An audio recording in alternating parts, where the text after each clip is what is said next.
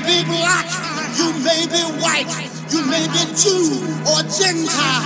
It don't make a difference in our house. And this is faith.